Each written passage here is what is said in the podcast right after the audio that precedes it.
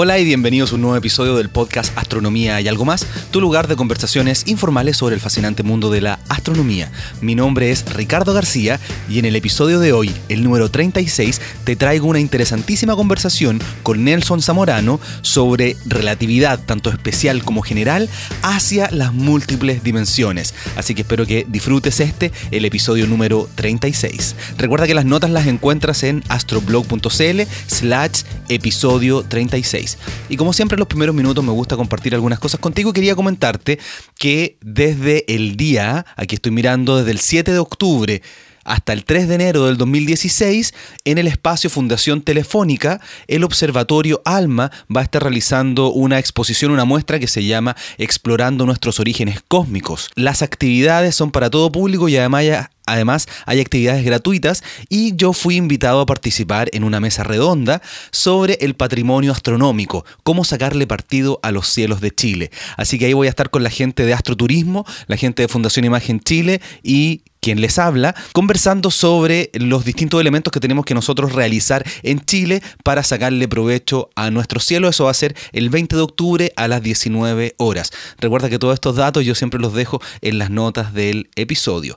También quiero agradecer a toda la gente que estuvo muy interesada en el Astro Café que vamos a estar realizando. Por lo tanto, por este gran éxito que tuvo esta, esta recepción tan acogedora que ustedes le dieron, voy a realizar uno nuevo el día martes 13 de octubre en el mismo lugar, en Rincón 1400. Vamos a estar hablando de, obviamente, astronomía y café, conversando de los últimos descubrimientos del agua en Marte, de las distintas preguntas que ustedes me, me realicen. La idea es hablar de este tema que tanto nos fascina con un buen café en la mano. Todos los detalles van a estar en las notas del episodio y también lo puedes revisar en astroblog.com también quería agradecer a la gente que sigue constantemente dejando comentarios en ebooks y escribiéndome por correo electrónico. Aquí voy a leer algunas de las cosas que han dicho en ebooks. Por ejemplo, me dicen, hola Ricardo, a veces a los físicos les cuesta bajar a un lenguaje más cotidiano. Menos mal que estás tú. La divulgación tiene muchas ligas y tú juegas en primera. Gracias por este estilo. Un saludo desde Barcelona, Mateador. Muchas gracias de verdad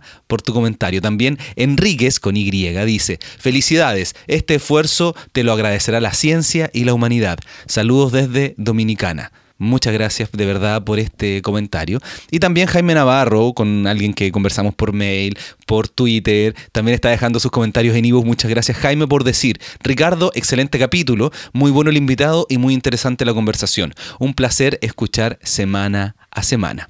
Te recuerdo también que la mejor forma de poder escuchar el podcast es suscribiéndote a través de alguna de las aplicaciones para smartphones. En Android puedes utilizar Podcast Addict o bien Podkicker y también está la aplicación de eBooks para poder descargar los episodios cada vez que se actualizan. Para los teléfonos iPhone tienes la aplicación de podcast que viene incorporada con el teléfono y también Downcast, que es la que yo utilizo, Instacast y también la aplicación de eBooks. De esta forma no tienes que estar ingresando al sitio web, tú simplemente vas a ver el nuevo episodio una vez que lo publico. Y en general, dependiendo de las aplicaciones, algunas van a tener la mejor posibilidad de notas. En las notas yo siempre dejo de qué se trata el episodio y el vínculo a la página web astroblog.cl slash el número del episodio, en este caso episodio 36, porque ahí sí en un formato HTML eh, completo, tú puedes ver las notas del episodio, las imágenes y todas las cosas que yo te dejo para que puedas profundizar en los diferentes temas.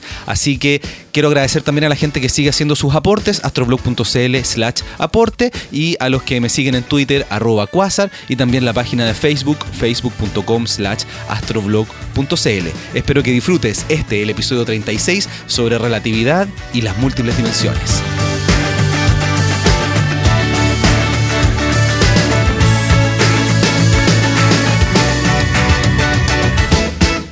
Hola queridos oyentes, me encuentro aquí eh, en un nuevo episodio del podcast Astronomía y algo más con el profesor Nelson Zamorano, aquí en la Facultad de Ciencias Físicas y Matemáticas de la Universidad de Chile. Quería que tú hicieras una pequeña introducción a lo, que tú haces. Cuéntanos cuál es tu, eh, tu especialidad, a qué te dedicas, eh, para que la gente te conozca. Bueno, mi especialidad es la relatividad general, la teoría de la relatividad general. Hay un problema, por ejemplo, que es candente, que yo no he trabajado específicamente en eso, pero que ahora me está llamando mucho la atención, que es de los agujeros negros y una cosa que hay en los agujeros negros que podemos ser más explícitos más adelante, que son los horizontes de eventos. Así que ese es un tema. El otro tema sería por qué vivimos en un mundo de cuatro dimensiones, es decir, cuál es la razón. No hay ninguna buena razón salvo la razón observacional experimental, que es obviamente poderosísima, pero ya conocemos, digamos, la historia nos ha enseñado que, mm, que muchas cosas que parecen obvias no lo son. Entonces pueden haber más dimensiones y yo creo, es un acto de fe, no, es, no es una demostración que... No hay demostración para eso, que hay más dimensiones y entonces me interesan trabajar en problemas particular de cosmología, por lo menos en seis dimensiones. Y el otro tema es que, bueno, la relatividad general está bastante bien probada, probada en el sentido de experimentos, de, de números observados, digamos, que en la vecindad, llamémoslo así, del sistema solar. Pero en sistemas lejanos, es decir, el, universo lejano, uno no, no, tiene ninguna seguridad. Es decir, uno aplica la relatividad general, de nuevo, como un acto de fe, un acto religioso, digamos, lo aplica. Y mm, la pregunta entonces, mi pregunta es, ¿no habrá alguna teoría alternativa de, de la relatividad general que podamos usar y que pueda aplicar cosas que hoy día no se entienden. ¿Esa llamada teoría del todo? No, no es exactamente la teoría del todo, porque es, mucho más humilde. Digamos, esta es humilde en el sentido de que estoy pensando en relatividad general solamente. La teoría del todo es del todo, digamos, un, ser divino que arregló todo, es la teoría unificada. Probablemente los modelos que yo he estado, que hemos estado mirando, sí, son, yo diría, modelos feos. Eh, feos en el sentido de que que agregan términos a la relatividad general, no hay, no hay una mirada conjunta, una mirada superior que en ese sentido, por ejemplo, las supercuerdas, digamos, tienen una teoría elegante y en ese sentido ellos son, esa teoría es más poderosa. Pero aparentemente si uno quiere avanzar, digamos, poder hacer algo, esa teoría también es más poderosa, pero más difícil de trabajar, más complicada. Entonces, con una teoría un poquito más fea, a lo mejor uno puede obtener resultados que den indicios de, por qué camino uno se puede ir. Ya, entremos en materia y para poder hablar de relatividad general quiero que hagamos una pequeña introducción a lo que es la relatividad especial para que podamos entender un poquito las diferencias, porque eh, en general uno no dice relatividad especial, relatividad general, uno habla de relatividad, pero, pero es importante saber la diferencia y este tema de, la dilatación temporal. ¿Cómo, cómo, cómo es posible que el tiempo no corra igual para dos relojes? ¿Cómo, cómo, cómo ocurre esto? Bueno, así con las manos es difícil de explicar eso, pero la relatividad especial, digamos, es una. Lo más simple que puedo decir de la relatividad especial, la relatividad especial es simplemente comparar un tipo que, que cree que está en reposo y otro tipo que se está moviendo con respecto a él. Ahora, el reposo absoluto, digamos, no, es posible demostrar, porque el otro puede pensar, digamos, que se está moviendo con velocidad constante con respecto al anterior. Es decir, podemos poner el, una persona parada en la estación del metro y un metro pasando con velocidad constante.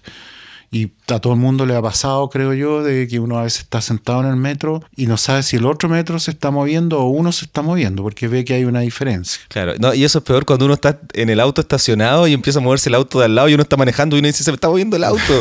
Exacto.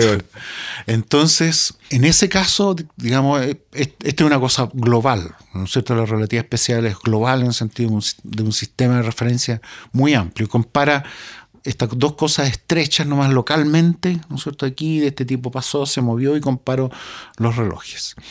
Y el origen, ¿no es cierto? Es que, ¿cuál, cuál es el principio más importante? El principio más importante, digamos, y esa es la característica de Einstein, de, de saber qué es lo que es esencial, digamos. Entonces Einstein se dio cuenta que lo esencial era que la velocidad de la luz era una constante universal. Él lo propuso. Claro, y de hecho no había dicho, pero este año estamos celebrando los 100 años de la publicación del paper en noviembre del 1915. Estamos celebrando 100 años de la relatividad general. Exactamente, se nos había olvidado, pero nosotros estamos haciendo unos seminarios con respecto a eso, así Ay, que qué bueno. es el año de la luz, pero la luz y la relatividad general están, están muy ligados. Están ligados. Así que más importante para, para mantener si este es el principio importante para mí, la velocidad de la luz es la misma para todos los observadores. Es decir, si tú te estás moviendo y tiras un rayo de luz, la velocidad con, tú te estás moviendo aquí en relatividad especial, siempre tengo que decir, se me olvida, ¿no es cierto?, con respecto a qué. Entonces tú te estás moviendo con respecto a mí, tú lanzas un rayo de luz y la velocidad de la luz con respecto a ti es 300.000 kilómetros por segundo. La velocidad de la luz con respecto a mí, que estoy en reposo, es también 300.000 kilómetros por segundo. No es 300.000 kilómetros por segundo más tu velocidad, que es lo que uno tiende a pensar. solo para que tengan una idea de lo rápido que se mueve la luz, en un segundo da un poquito más de 7 vueltas al planeta Tierra. Así que a todos nos gustaría viajar así de rápido. Exacto. Entonces tú ahí pones en la balanza, ¿qué es lo importante? Lo importante entonces, lo que me dice la naturaleza, es que la velocidad de la luz él, debe ser la misma para ti y para mí. Esto no es un resultado observacional, ¿no? es decir, no hubo un experimento que dijo, eh, mire, la velocidad de la luz es una constante universal hubo un experimento que dijo, mire, la velocidad de la luz, con esta más allá de esta precisión es igual. O sea, yo puedo medir con esta precisión y con esta precisión es lo mismo. ¿Ese es el Michelson-Morley? Michelson-Morley, Que entre paréntesis ellos tenían una maquinita, ¿no es cierto?, que era un interferómetro y lo que a ellos les interesaba era que mostrar el interferómetro. Le importaba un comino. ¡Qué buena! En realidad ellos no le... De hecho, si tú miras, nunca más trabajaron en ningún tema con relatividad especial ni nada, sino que ellos querían decir, usted tiene este problemita y es difícil, aquí está el instrumento indicado. Y después se fueron y hicieron otras cosas. De hecho, yo me acuerdo que alguna vez leí un libro, lo saqué de la biblioteca de la Asociación Chilena de Astronomía y Astronáutica, Achaya, que se llamaba algo así como Morley y la velocidad de la luz, un libro que era muy bueno, contaba una historia. Voy a, voy a buscarlo para dejarlo en las notas del episodio porque yo me acuerdo que era muy bueno y hablaba de todo el, proceso que hicieron para poder medir la velocidad de la luz. Claro, no, es, un, es bien interesante. Atraen un, cerca de Chicago un lago, ¿no es cierto? Entonces que incluso parar el tránsito, digamos, para no...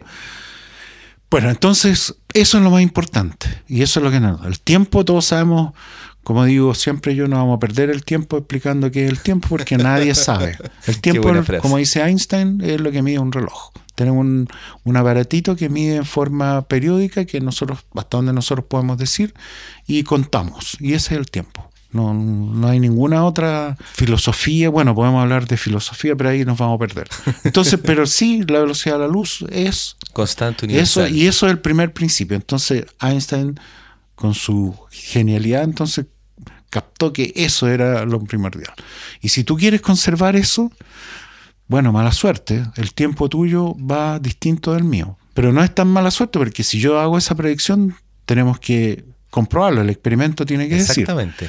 Y entonces, independiente si lo entendemos o no lo entendemos, el tiempo se mide, digamos, en dos observadores. Se ha hecho el experimento, un avión dando vueltas. Con un reloj atómico. Con un reloj atómico y comparando cómo se iba y resulta que la relatividad especial, digamos, y su dilatación del tiempo funciona. Pero hoy día tenemos, y deberíamos entonces celebrar también eso, el GPS. ¿No es cierto? El que, sí, me acuerdo que lo mencionamos en el episodio número 16 eh, o el 14 con Cristian Quinzacara, eh, que sí utiliza la relatividad. Y yo recuerdo eso porque tú lo dijiste en clase. Claro, en algún momento. es la única aplicación técnica de la relatividad general, no hay ninguna otra. Entonces, es decir, pero es bien serio, porque si nosotros, de hecho, el efecto relatividad general en el GPS es más que el, que el efecto relatividad especial. Perdón, dije. Sí, el efecto de la relatividad general es mayor que el de la relatividad especial. Claro, y eso lo vamos a mencionar cuando ya veamos la comparación, porque estamos recién introduciéndonos a la relatividad especial, esta dilatación temporal, porque se utiliza la velocidad como una constante universal. Entonces la pregunta es, y, quiero hacerla porque yo sé que ya nos vamos a complicar un poquito, se dice que en algunos lugares yo, yo he visto, mientras más rápido uno se mueve en el, en el espacio, más lento uno se mueve en el tiempo. Pero yo recuerdo que tú dijiste que eso no es tan así. ¿Cómo, ¿Por qué uno puede hacer estas comparaciones? ¿Cómo ocurre eso? Bueno, no hay. Tú tienes que ser cuidadoso en cuando hablamos de medir.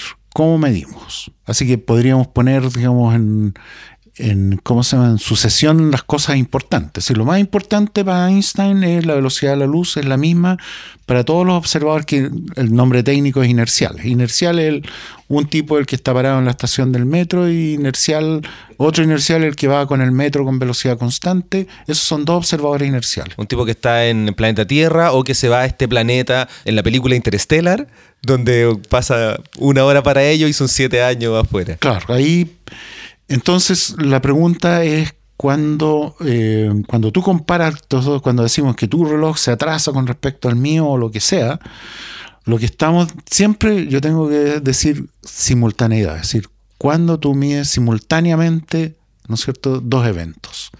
Cuando tú mides simultáneamente dos eventos, siempre tienes que decir, o tú lo mides simultáneamente con respecto a tu sistema de referencia, o yo lo mido simultáneamente con respecto a mi sistema de referencia. Y eso nos separa. Cuando yo digo simultáneamente con respecto a mí, entonces yo voy a decir, ya, tú, tu reloj se, atrasa.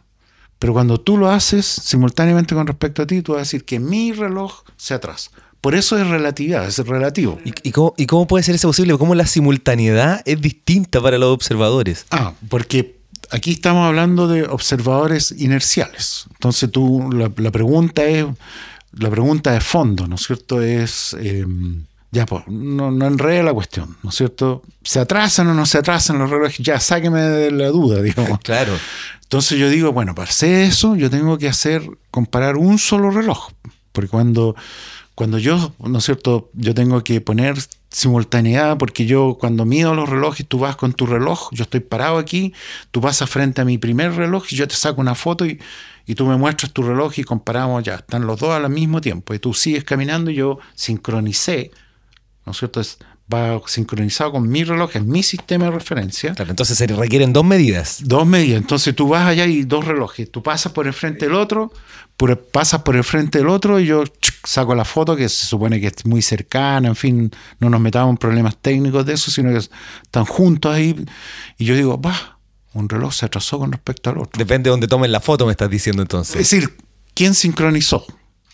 Porque acá tú tienes un solo reloj, tú no sincronizaste, tú vas con tu reloj en, tu mano, pero yo tuve que sincronizar los dos relojes, es decir, que, funcionaran los dos al mismo tiempo, en mi sistema de referencia. Tú no, tú vas con tu reloj y sacas tu foto. Entonces la, la, pregunta de fuego, ¿no es cierto?, es si se atrasa o no se atrasa, qué pasa con el tiempo, es que mm, un solo reloj con un solo reloj. Yo tengo que armar esta simultaneidad en mi sistema de referencia, tú no. Tú tienes un solo reloj, pasas frente a los dos y comparamos los tiempos. Y yo digo que mi tiempo de la izquierda es igual al tiempo, el reloj de mi izquierda es igual al tiempo que marca el reloj de mi derecha. Entonces, si tu reloj se atrasó o se adelantó con respecto al mío, entonces yo digo, ah, tu, tiempo está yendo más rápido o más lento. Punto. Ya, pero depende de la simultaneidad. Entonces, ¿cómo, yo puedo decir esta frase? No, yo no puedo decir entonces el que va más rápido en el espacio se mueve más lento en el tiempo. Eso es una falacia. ¿O no? Es cierto. claro, el tiempo realmente funciona distinto. Eh, ¿Cómo lo hacemos entonces? Ahí está la paradoja, bueno, paradoja porque no es paradoja, no es que esté mal, es la de los gemelos. Claro. Que la paradoja de los gemelos es la repetición de lo que tú mencionaste y que creo que está en otro de los episodios, del avión que va con el reloj atómico y que vuelve al punto inicial y que va comparando con relojes en su paso. Esos son dos relojes gemelos. ¿Te fijas? No, no son seres humanos, no tienen por qué ser seres humanos, pero son idénticos. Y uno va marcando su tiempo y el otro va marcando otro tiempo. Y van mostrando, digamos, que uno de los relojes se atrasa con respecto al otro. Entonces el tiempo realmente transcurre distinto en sistemas de referencia, digamos, que están en movimiento relativo con respecto al otro, pero no es esa, ese atraso que tú mides con, con los dos relojes, ¿no es cierto? Que, que como te digo, si tú lo mides, si cambiamos, ese depende de la medición.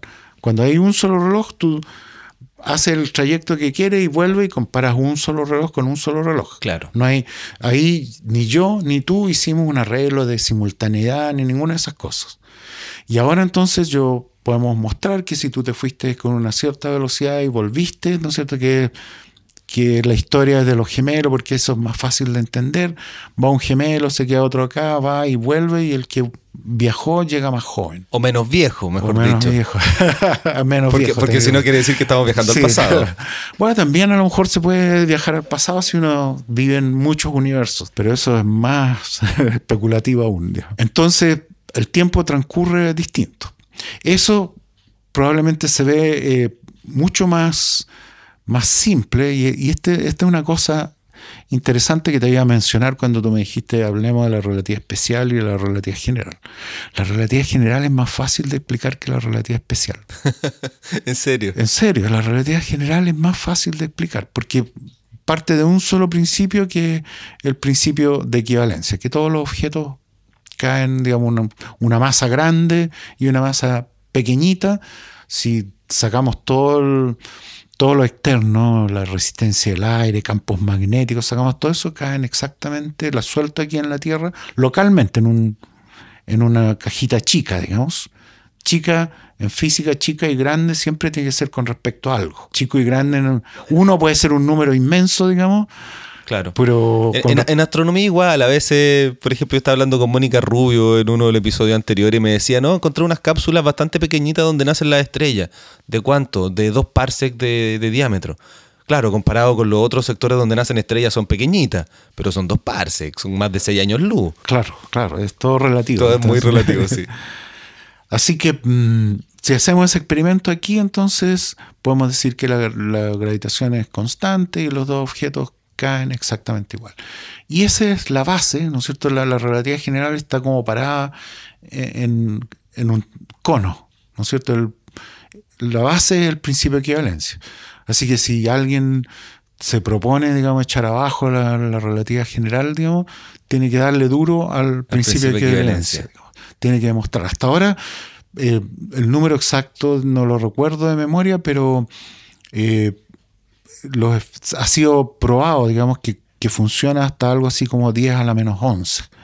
Así que va a ser difícil de, de probar, De lo contrario. con lo contrario. Entonces la, la gran diferencia entre la relatividad especial y la relatividad general es que en la relatividad general uno incorpora la gravedad. En la relatividad general uno eh, no incorpora la, gravedad, digamos, directamente, sino que en forma indirecta.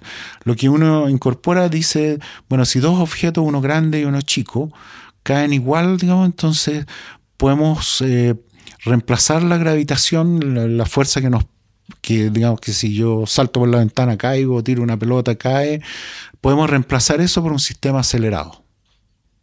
Entonces podemos borrar, no hablar de la, de la gravitación, sino de un sistema acelerado. Ahora, un sistema acelerado es distinto del sistema que estábamos hablando inercial, uno con velocidad constante con respecto al otro. ¿Y cómo, eh, cómo eh, concretizo esta, mm, este, digamos, la gravedad con esta cosa? Entonces pongo un espacio curvo. Localmente va a ser siempre como plano, ¿no es cierto? Que, que lo que yo te decía, tiramos dos pelotitas y caen juntos.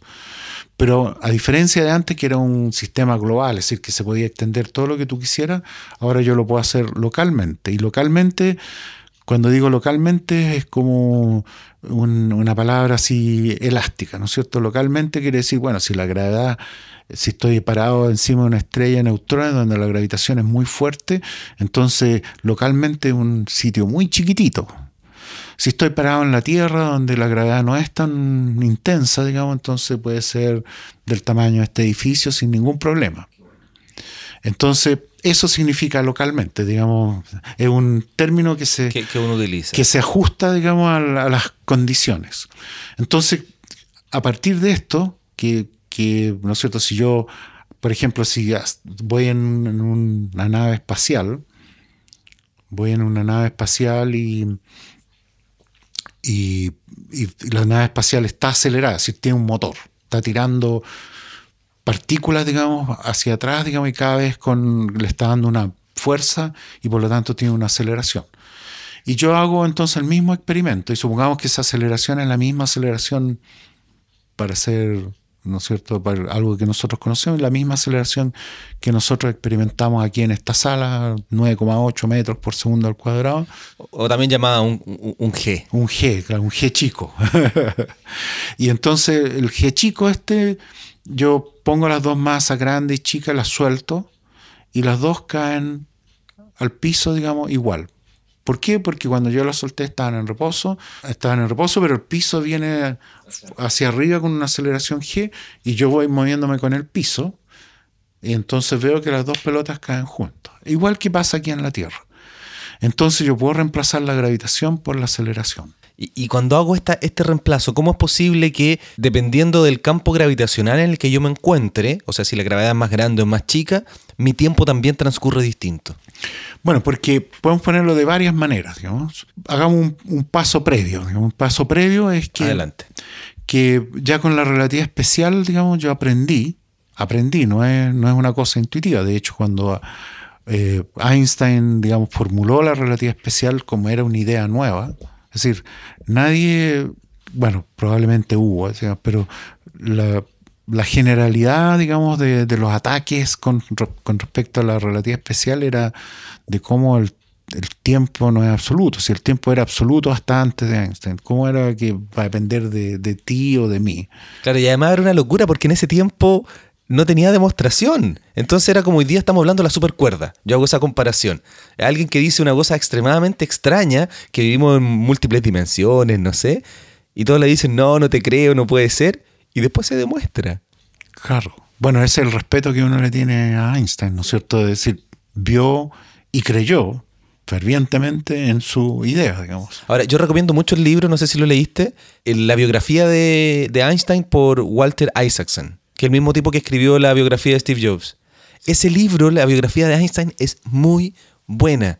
Porque uno puede ver todos los problemas que él tuvo. Porque además no es una cosa que se sentó un día en su escritorio a trabajar y, y llegó a la teoría. Tuvo que pedirle ayuda a sus amigos matemáticos para poder profundizar, buscar ecuaciones. Llegó hasta Riemann para poder eh, llegar a la relatividad general es todo un proceso que además está vinculado con que no tenía trabajo, que tenía que buscar esto, que lo miraban mal. de verdad muy interesante.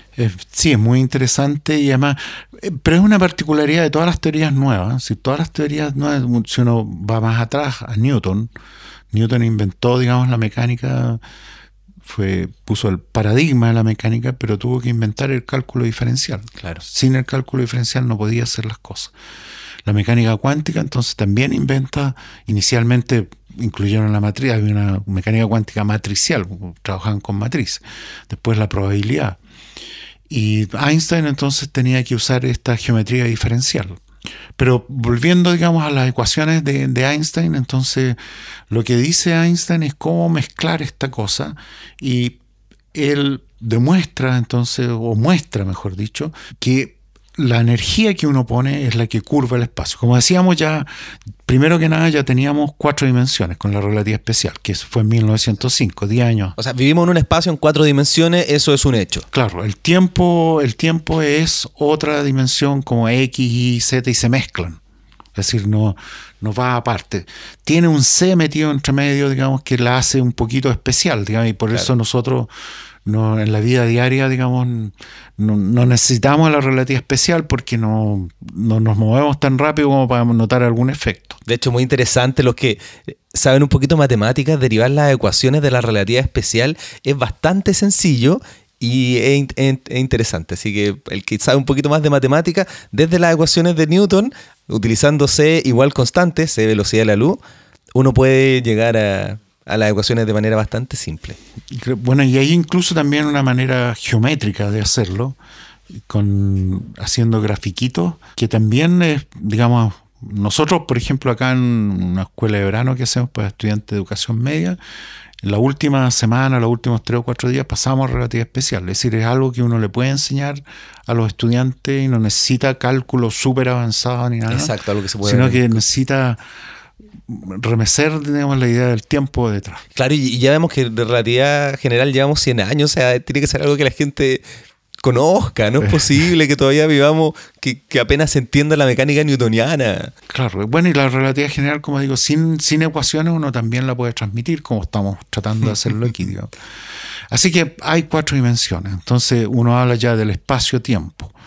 Y, mm, y uno entonces busca geometría en estas cuatro dimensiones, que es un espacio pseudo riemanniano por algunas razones que no conviene meter aquí, digamos, pero busca una geometría en cuatro dimensiones, digamos, y, busca algo que, por ejemplo, que dependa, también es técnico, que dependa algo así como de la aceleración, técnicamente de las segundas derivadas. Pero Newton, ¿no es cierto?, la aceleración es como la segunda derivada de la posición, entonces quiere que dependa de eso. Y hay una ecuación, ¿no es cierto?, una ecuación que calza justo con esto. Es decir, Einstein encontró un anillo en la calle, llamémoslo, no en la calle, sino que lo buscó mucho. ¿eh? lo buscó mucho. Y, tuvo un amigo que lo ayudó en eso. Pero él fue el que lo, lo llevó por. Lo, lo, guió en esto de la geometría diferencial. Entonces encontró las ecuaciones, las modificó. Y todas las ecuaciones, digamos, tienen algo intrínseco a la izquierda y una fuente a la derecha. ¿no es cierto? Uno, algo intrínseco en Newton sería, si uno sabe algo de Newton, masa por aceleración a la izquierda, y el otro lado, cuál es la, interacción externa, ¿no es cierto? Que es la fuerza. Sí, yo, hago siempre la pausa para decirle a la gente, cuando uno habla de izquierda o derecha en una ecuación, lo que está entre medio que hace la separación es el signo igual. Esa es buena idea. eso se lo salta uno, digamos. Sí, pero para, para eso estoy yo, profesional. y entonces llegó a una ecuación que tiene las mismas características. A la izquierda, digamos, pura geometría diferencial, pura matemática bonita y, ecuaciones, digamos, que llegan con esto que hablábamos de segundas derivadas, que es algo, ¿no es cierto?, que uno le imponía a esto, que el tensor es único, en fin, tiene todas las características, pasa cualquier norma, digamos, que le pongan a eso. Y a la derecha, entonces, tenía que poner algo que sacó del bolsillo, ¿no es cierto? Hay que poner, inventar. Y entonces él inventó la energía. La masa, energía, porque masa y energía es lo mismo. O sea, ¿inventó la energía? No, no inventó la energía, sino que la puso a la derecha, digamos, dijo, esto es lo que tiene que ir a la derecha y esto es lo que vamos a poner. Y... Después de muchos intentos, no es como que ah, claro. probó muchísimo. De hecho, yo quería comentar que eh, eh, tengo un episodio también con el actual Premio Nacional de Ciencia Exacta, con Mario Muy, el episodio 8, donde también profundizamos en esta ecuación para entender un poquito lo que es la energía oscura, porque él estuvo relacionado con el, con, con el proyecto Calanto Lolo, que ha sido los grandes proyectos que, bueno, llevó un premio Nobel a, otras personas, así que para que también lleguen a ese episodio. Claro, eso. Así que uno tiene geometría a la izquierda y, digamos, llamémosle física a la derecha, Que, que, el, que es la masa. Y, y, uno lo puede interpretar en palabras, ¿no es cierto? Es como diciendo, mire, esta es la esta es una ecuación, así que una ecuación quiere decir una restricción. Cuando, cuando si yo te pongo a ti una ecuación, ¿no es cierto? Es una restricción, tienes que cumplir esto. Y entonces esta, si yo pongo algo, digamos, donde está la masa y la energía, el gemunú, este, esta cosa extraña, este animal extraño, digamos, que, que representa la geometría, tiene que adaptarse, digamos, a lo que está a la derecha. La izquierda y la derecha tienen que ser iguales. Entonces, si yo pongo algo en un lado, entonces el otro responde, tiene que hacerse igual, porque está el signo igual, y eso entonces son las ecuaciones y la solución. Cuando uno dice, ah, tengo una solución, la solución quiere decir encontré cómo se, cómo se, cómo se deforma y se adapta esta cuestión a lo que puse a la derecha. Y si uno pone, bueno, todos los físicos parten por la partícula, una partícula, es decir, algo esférico, sin dimensiones, ¿no es cierto? Un punto porque tiene simetría esférica. Un punto, no sé, como una bolita, si uno da vuelta a la bolita y una bolita cero, nadie sabe cuánto se da vuelta. Entonces tiene simetría, mucha simetría y entonces... Se, se, simplifican las ecuaciones. Se simplifican las ecuaciones porque son muy, muy difíciles de resolver. Así que uno dice, la energía curva el espacio, ¿no es cierto? La energía es lo que yo puse a la derecha, la fuente. Claro, energía, masa. Masa y energía indistintamente. También está la otra famosa ecuación de Einstein, E igual mc cuadrado. Claro, incluso uno puede decir, para complicar a lo mejor un poco más la cosa, que la presión, ¿no es cierto? La, la olla a presión y todo eso, la presión es energía, densidad de energía. Si uno multiplica presión por área, esa es energía. Así que también la presión es eso es energía. Así que aparece también en el otro lado. Y eso entonces te dice, digamos, cómo le dice a la geometría ya, adáptate a esto, digamos, y tienes que formarte de esta manera para que calce con esto de acá. Así que la energía curva el espacio, es decir, le da un sello al espacio, pero el, el sello este después reacciona, ¿no es cierto? No se queda callado y reacciona y le dice, bueno, ahora tú tienes que moverte de acuerdo a mi geometría. Entonces, la masa, digamos, curva el espacio y la curvatura del espacio le dice al otro cómo tiene que moverse. Y esas son las ecuaciones en palabras. Esta, esta forma de decirlo lo de, pertenece a Wheeler, digamos, que fue el inventor, bueno, el inventor o el... Sí, inventor, llamémosle de los agujeros negros, por ahí al final de los años 50, comienzos de los 60. Qué bueno, quiero, quiero, quiero profundizar un poquito porque tú dijiste un término así como si nada. Y a veces es interesante tratar de acercarse un poquito a cómo trabajan los físicos, los astrónomos cuando utilizan estas ecuaciones. Y tú mencionaste el G mu porque en realidad estas ecuaciones no es una ecuación, sino que eso es un set de ecuaciones. ¿Qué, es lo, ¿Qué, es lo, que es ese G mu y cómo podemos trabajarlo un poquito para tener una idea cómo, cómo uno llega a las soluciones. Bueno, el Gemunú se me escapó, digamos. Pido disculpas. no, no, por favor, adelante, menciónalo. Si eso es, muy interesante, muy bonito. el Gemunú es un monstruo, nomás, es un monstruo eh, de una manera. hay que decir que G, la letra G, tiene G mayúscula, G mayúscula tiene subíndices que están en letras griegas, mu, y nu. Entonces es como una matriz, muy nu, digamos, si vivimos en un espacio de cuatro dimensiones, entonces cada uno de ellos puede tomar cuatro y es como, como un arreglo, ¿no es cierto? Un, como un tablero de damas, ¿no es cierto?, de ajedrez que tiene, que tiene cuatro cuadritos por un lado y cuatro por el otro, en total 16. Así que si uno no... Y esta, bueno, tiene algunas simetrías, es decir, tiene algunas características, varias características, pero... Uno, uno, puede hacer cosas con matrices. Claro, puede... Es decir, en, cada cuadrito de estos, de los 16 cuadritos, uno pone numeritos. Y es cada numerito es una ecuación, no es un numerito. Es decir, cada, un, cada numerito es como una ley que yo te impongo. Tú tienes que hacer esto, tú tienes que hacer esto otro, tienes que cumplir con esto, tienes que cumplir con lo demás ya. Eso da una idea de... ¿Y qué tipo de, ecuación son? ¿Ecuaciones de primer orden, ah, diferenciales? más son como como decíamos al comienzo, tenía que ser de segundo orden, porque la naturaleza, por principio, lo que conocemos funciona con segundo orden, entonces esto tiene que ser de segundo orden. O sea, aceleraciones. Con algo así como aceleraciones, claro. Pero esta tiene una, una cosa que es más, eh, ¿cómo se llama? Más dolorosa. Y dolorosa porque es no lineal. Es decir, que si uno duplica algo, no es el doble, sino que puede ser 100 veces más grande o puede ser 100 veces más chico. Y eso, pongámoslo así, los matemáticos, ¿no es cierto?, saben, han encontrado soluciones, saben cuando una ecuación lineal, es decir, una que no tiene, que, no es no lineal, no importa lo que sea, una más fácil, saben y te pueden decir, esta tiene solución, hay teoremas de existencia. En las no lineales eso es muy escaso. No se sabe porque, en otras palabras, tú encuentras una solución y yo puedo encontrar y te cambio un 3. Antes, en una parte de la ecuación decía 2, ahora yo te pongo 3 y tu solución tienes que botarla en el tacho. No, no funciona. O sea, son muy específicas para cada caso. Son muy específicas, digamos, y por eso uno busca simetrías. Lo más extraño de todo esto es que cómo esta cosa, pensando ahora, me, fui a, sin decirle a nadie, digamos, secretamente, me fui a la cosmología, digamos, ya que mencionaste a Mario Amuy, que fue alumno mío. Sí, también te, recuerda. Y, yo también fui alumno tuyo, lo cual es muy interesante también. Eh, bueno, probablemente Mario muy, yo repito, y si no lo dijo, dijo que yo le había enseñado que el universo no se aceleraba.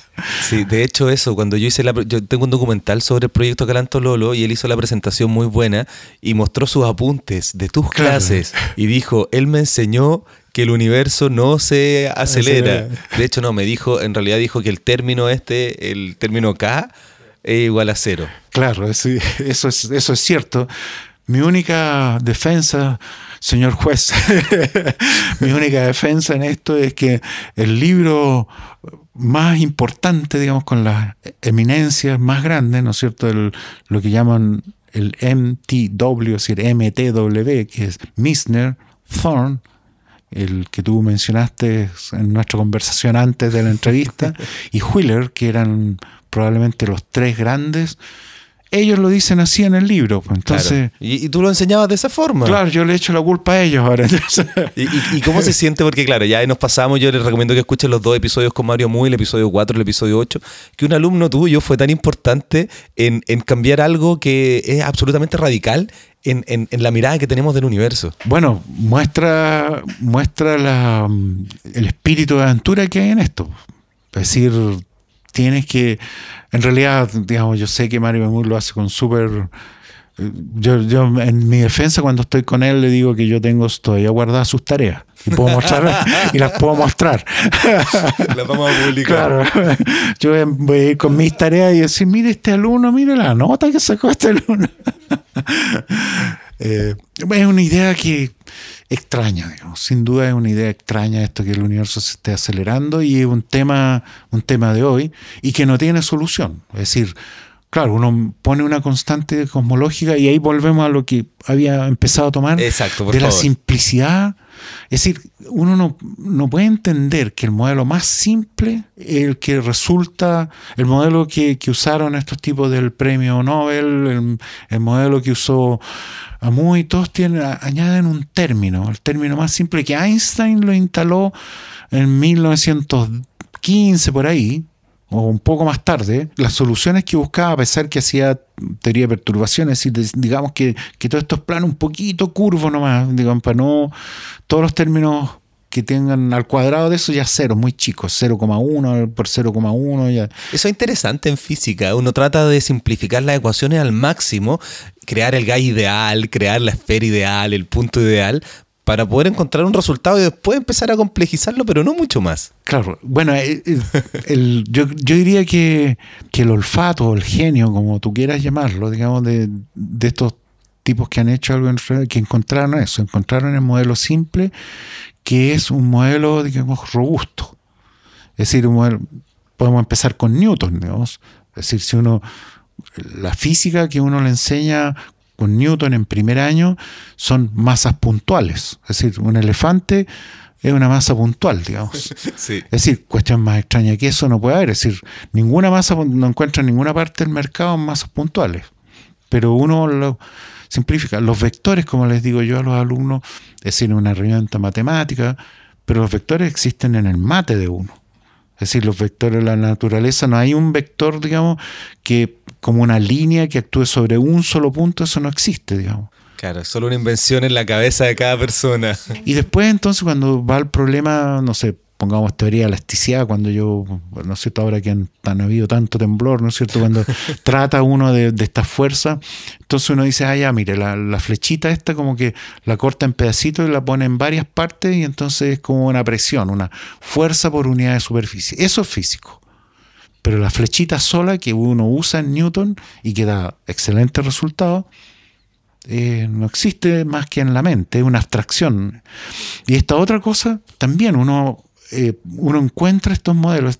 Una teoría es buena, ¿no es cierto? Porque la abstracción esta, la simple, le permite a uno empezar a vestirla, yo así, empezar a ponerle roce. En Newton uno le pone roce, funciona, le- hace un resorte, funciona, busca choque, funciona. Siempre le- y uno va y saca algo del bolsillo y le añade, pongamos Sí. Y después uno, uno quiere mandar una, una nave a Plutón, la New Horizons, que se demora nueve años, utilizando Newton, llega. Exactamente, exactamente. Es decir, y ese es un, es un punto interesante porque la NASA no usa la, la gravitación de Einstein.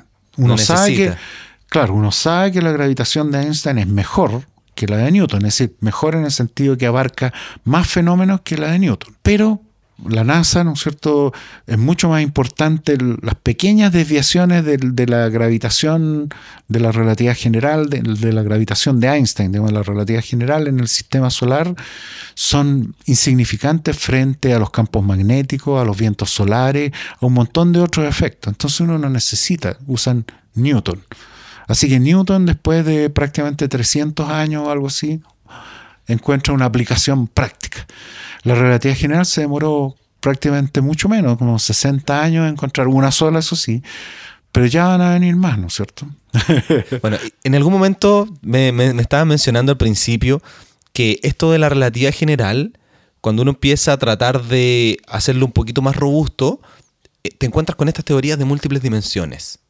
¿Cómo, cómo es posible que, que, podamos tener estas más dimensiones? ¿Me hablaste de seis dimensiones? Bueno, no, yo sí, hablé de seis dimensiones, pero yo digo seis dimensiones por, de nuevo, por lo que estábamos hablando, porque es un modelo más simple. Soy humilde, entonces... Partamos con poquitas dimensiones. Claro, soy podista, digamos, hago lo que puedo. entonces, seis dimensiones parece suficientemente interesante, digamos, como para estudiar y ver qué pasa ahí.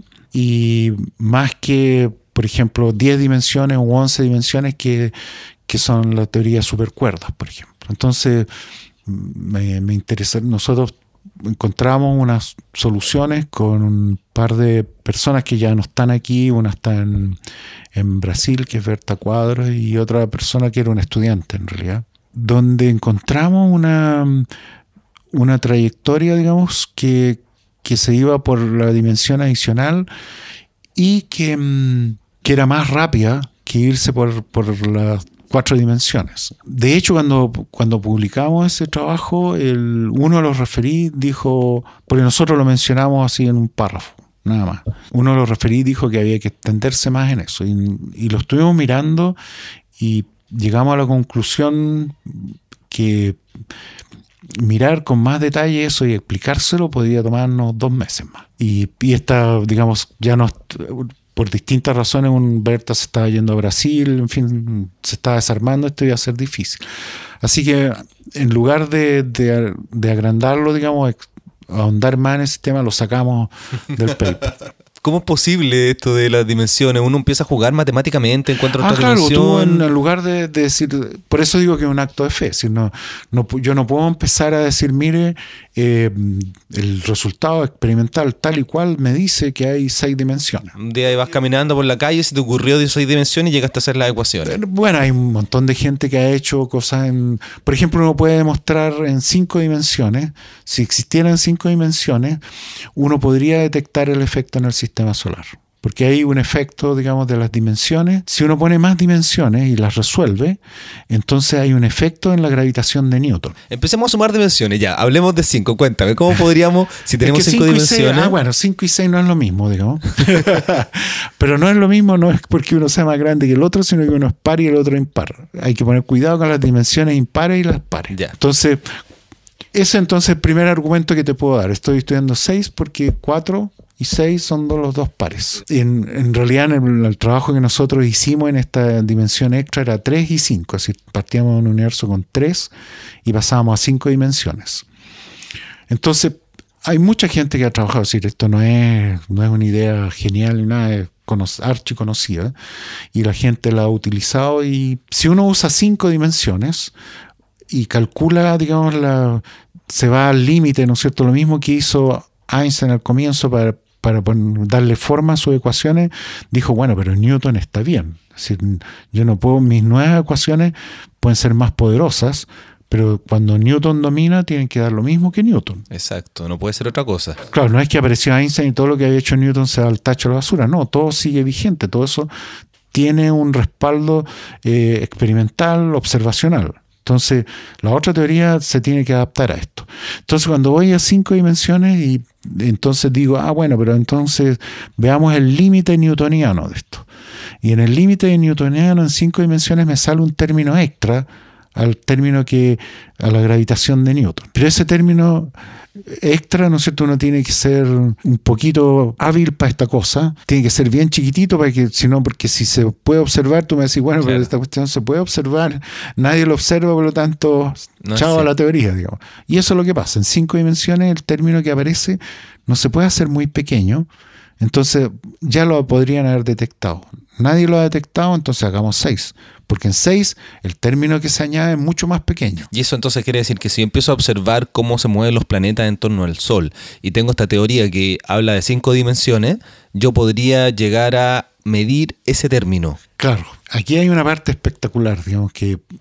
Y es por eso que me gusta la teoría, pero insisto que es pura fe. Si alguien me dice que es una tontera, digamos, yo tengo cómo puedo enojarme, digamos, pero no tengo cómo demostrarle que... O quizás de aquí a 10 años más, 20 años más, sea correcto, uno sea no correcto, puedan decir, no, como a estos tipos no se le ocurrió hacer esto, si es trivialmente... Claro, ¿Cómo a nadie se le ocurrió la energía oscura?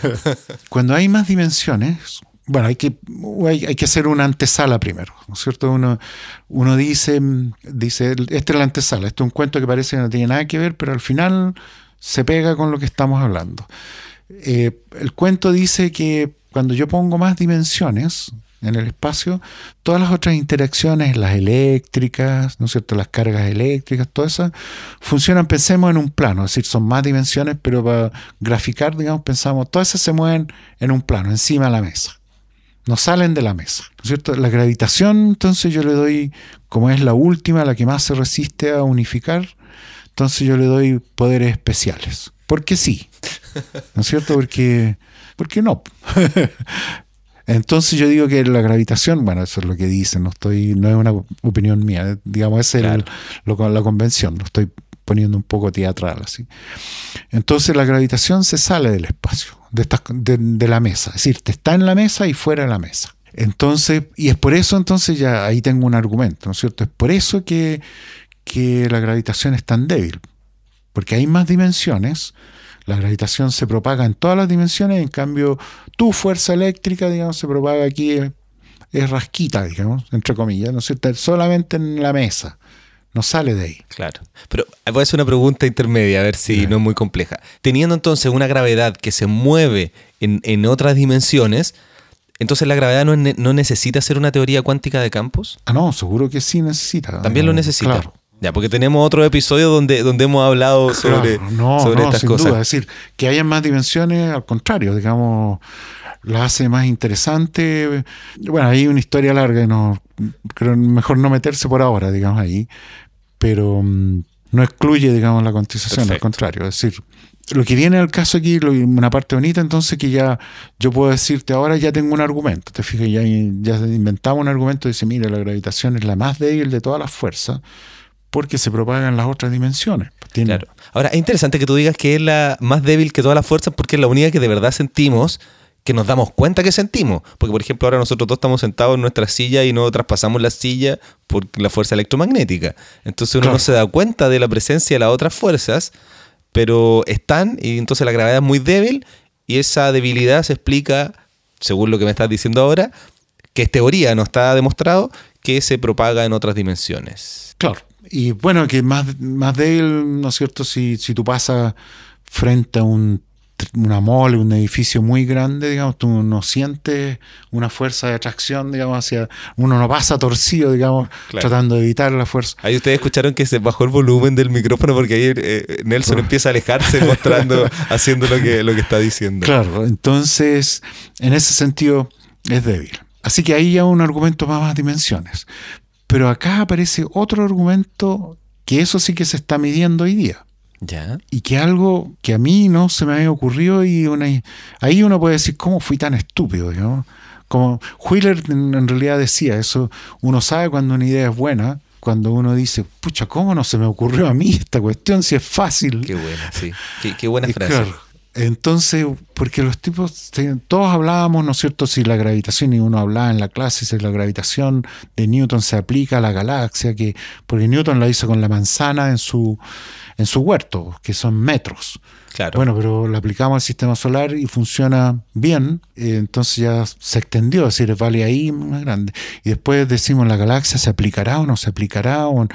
bueno, en cosmología sabemos que no hay cosmología newtoniana porque hay problemas, ¿cierto? No vamos a decir cuáles, pero hay problemas. Así que eh, Einstein domina el modelo cosmológico, un modelo de Einstein. Pero la cuestión obvia ¿No es cierto? Que a cualquier niño chico se le ocurre, bueno, ¿y por qué? Y para el otro lado, ¿no es cierto? Para las distancias pequeñas, ¿hasta dónde dura el 1 partido por R cuadrado? Bueno, mucho más difícil medirlo, punto uno.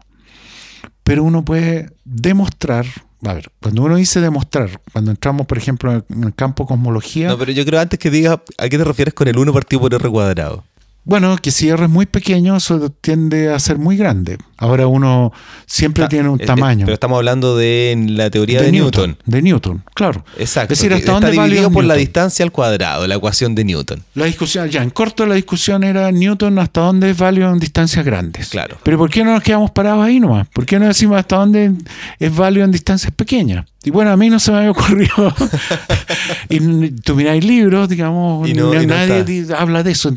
Sí hablan de las galaxias. porque- Bueno, entonces ocurre que cuando tú haces... No, pero es que me, me quedé con la duda. Entonces, cuando nosotros empezamos a irnos hacia lo grande, empezamos a tener Newton, ¿hasta dónde es válido? ¿Hasta el sistema solar? Es que no hay... ¿Hay algún no hay, radio? digamos, no es... Esto no, no- no hay una frontera. Claro, no, no es exacta, pero es más o menos. O sea, ya la galaxia se echa a perder completamente. Claro, tú en... No, en la galaxia funciona. Funciona. La gente funciona... Si tú Bueno, de hecho, por algo descubrimos la, la- materia oscura. Los modelos de, de galaxias son, son modelos newtonianos. Interacciones entre galaxias, tú ya te vas a 10 megaparsecs, es decir, ya un cúmulo de galaxias, yo por ahí ya empezamos a... Empieza a fallar. Claro. Ya. Pero donde falla es cuando, digamos, por eso digo, no, no quiero decir hasta aquí falla, depende de qué cosa estás midiendo. Pero donde, donde necesariamente tenemos que usar Einstein, digamos, si, si nos vamos al universo profundo, es decir, muy lejano. Y ahí estamos claros que ahí tiene que ser Newton, perdón, Einstein. Einstein, sí o sí. claro. Ya, Y entonces, la otra cuestión es cuando que nos vamos cuando la cosa es chica. por ejemplo, tenemos las moléculas. Es que en las moléculas la parte eléctrica es la que más Es la que domina. Lo que uno hace entonces es medidas, llamémoslas macroscópicas, pero muy pequeñas. Lo que está haciendo la gente, lo que uno puede mostrar con un monito, así un grafiquito, pero que proviene de, la, de lo que te mencionaba esto de las leyes de Newton que tienen modificaciones, cuando uno mete más dimensiones. Entonces los tipos dicen, están midiendo la, la ley de gravitación de Newton a distancias submilimétricas. Es decir, cuando hay dos esferitas que están a distancia de 0,1 milímetro. Perfecto. Más 0,1 chico. milímetro. Y entonces es un experimento muy difícil, porque pasan muchas cosas eh, que, que no pasan normalmente, digamos, que preferiría no mencionar. Es decir, es difícil porque hay las interacciones eléctricas que tú mencionabas, ¿no es cierto? La esfera no es, es neutra, no tiene carga, pero tiene átomos. Y cuando tú acercas átomo al otro átomo, lo- las cargas negativas eh, no quieren Claro. no quieren mirar a, digamos, las cargas positivas, ven las cargas negativas como mucho más sexy, entonces quieren acercarse a las cargas negativas y las cargas negativas y negativas se repelen y se, entonces hay, hay, se forman dipolos y hay fuerzas eléctricas que empiezan a aparecer cuando los objetos están muy, y esas tienes que eliminarlas. Entonces es un problema muy difícil. Dijiste que no querías mencionarla y terminaste mencionándola, así Ah, que... no, pero hay otros Ah, que, ya, ya, que ya. hay otros más, más jodidos, digamos que se llama efecto Casimir. En realidad lo, lo que dije parecía el efecto Casimir, pero entonces hay que eliminar esos efectos y eso es muy difícil. Y entonces, si uno lograra ver una, por ejemplo, una un cambio de la ecuación de, la gravitación de Newton a distancia en estas esferitas, a distancias menores que, un, que una décima de milímetro, uno entonces estaría descubriendo que cuál es la naturaleza. Si hay seis dimensiones y yo descubro una desviación, desviación le llamamos a la- al alejarse de la ley de Newton, de la gravitación de Newton, entonces yo puedo decir, ahí tengo un ejemplo, decir, ah, hay más dimensiones. Este ejemplo lo muestra. Lo más divertido es que, bueno, no sé si es divertido o no, digamos, pero debe haber más profundo, hay que pensar más en eso, digamos, y es por eso que yo te decía que últimamente he estado metido en esta cuestión de educación, pero es como súper extraño que uno, para meter más dimensiones, tenga que irse a lo más chico. Yo diría que tendría que irme a lo más grande, pero no, tengo que irme a lo más pequeño. Y mm, las teorías supercuerdas también había, en, sus principios decía algo así, ¿no es cierto? ¿Cómo se imaginaba uno las dimensiones extra de la supercuerda? Uno se imaginaba, bueno, un plano de nuevo eran las cuatro dimensiones, un plano tiene dos nomás, pero la imagen visual, el plano son las cuatro dimensiones, y en y cada puntito del plano, tú pones un puntito del plano y yo te pongo arriba, por ejemplo, una esfera de siete dimensiones. Aquí esta esfera es de dos dimensiones la que te muestro, ¿no? Claro. pero, pero imagínate una de siete dimensiones en cada punto. Así que yo en ese punto podría, ¿no es cierto? Si estuviéramos en la cárcel, sería una manera de evadirse de la cárcel, digamos, si me fuera a estas siete dimensiones, lograra encontrar el camino por las, para irme a estas siete dimensiones. Ahora lo que ellos decían, bueno, no las vemos. Entonces, obvio, digamos, para que tú no me eches abajo inmediatamente la teoría si no las vemos, es porque son muy pequeñas. Tienen que ser muy pequeñas. Entonces a lo mejor tiene algo que ver con eso. Pero hay otros, hay otros papers que están más en boga hoy día, que precisamente es la, la, teoría de, de, este libro que de la Lisa Randall, que, ella, ella fue una de, la de los primeros autores que habló de ahora dimensiones extra, pero grandes, no, pequeñas. También hay una teoría de branas, ¿no es cierto?, en que las branas, hay, las branas serían las cuatro dimensiones que nosotros conocemos y una dimensión extra, digamos, que sale de esa brana, bueno, yo, la muestro con un solo dedo, pero esas serían las otras dimensiones. Entonces, membrana, brana, pero ella lo decía en inglés, membrane. Entonces, bueno, ahí esa es una parte interesante de lo que está sucediendo. Hasta ahora no han logrado medir ninguna desviación, entre paréntesis, este es un experimento que, se está propagando, pero el grupo, bueno, al menos el que yo conozco, el de Washington, en Estados Unidos, de Seattle, en la Universidad de Washington, que está haciendo estas mediciones y haciendo progreso. Pero hasta ahora han logrado medir con ciertos errores, digamos, distancias submilimétricas, pero no han encontrado ningún valor que, que no pueden afirmar que hay una desviación de las leyes de Newton. Entonces, tú puedes afirmar que de existir múltiples dimensiones, nosotros deberíamos ya ser capaces de encontrarlas de aquí a un futuro cercano. Es decir, si existen, va a aparecer algo que las desnude, llamémoslo así, que las haga visibles. ¿Cuál? No sé, pues. Es decir, una, un camino es este de, acercarse, digamos, dos esferitas mundanas de cuatro dimensiones lo más cerca posible. A ver Otros, bueno, esa es la investigación. Otro es decir, ya veamos qué pasa si yo, qué, qué sucede, digamos, por ejemplo, si tiene una onda electromagnética, pero una onda electromagnética por ejemplo, ¿por qué no resuelvo una ecuación para ondas electromagnéticas, pero en seis dimensiones? Y después, cuando tengo ese resultado a la vista, digo, ah, pero uno las ve en cuatro dimensiones, pero cuando lo achico a cuatro dimensiones, entonces siempre queda esta colita, esta cosa extraña, este factor un tercio o este otro término tan chico, me queda colgando aquí, a lo mejor este se puede ver.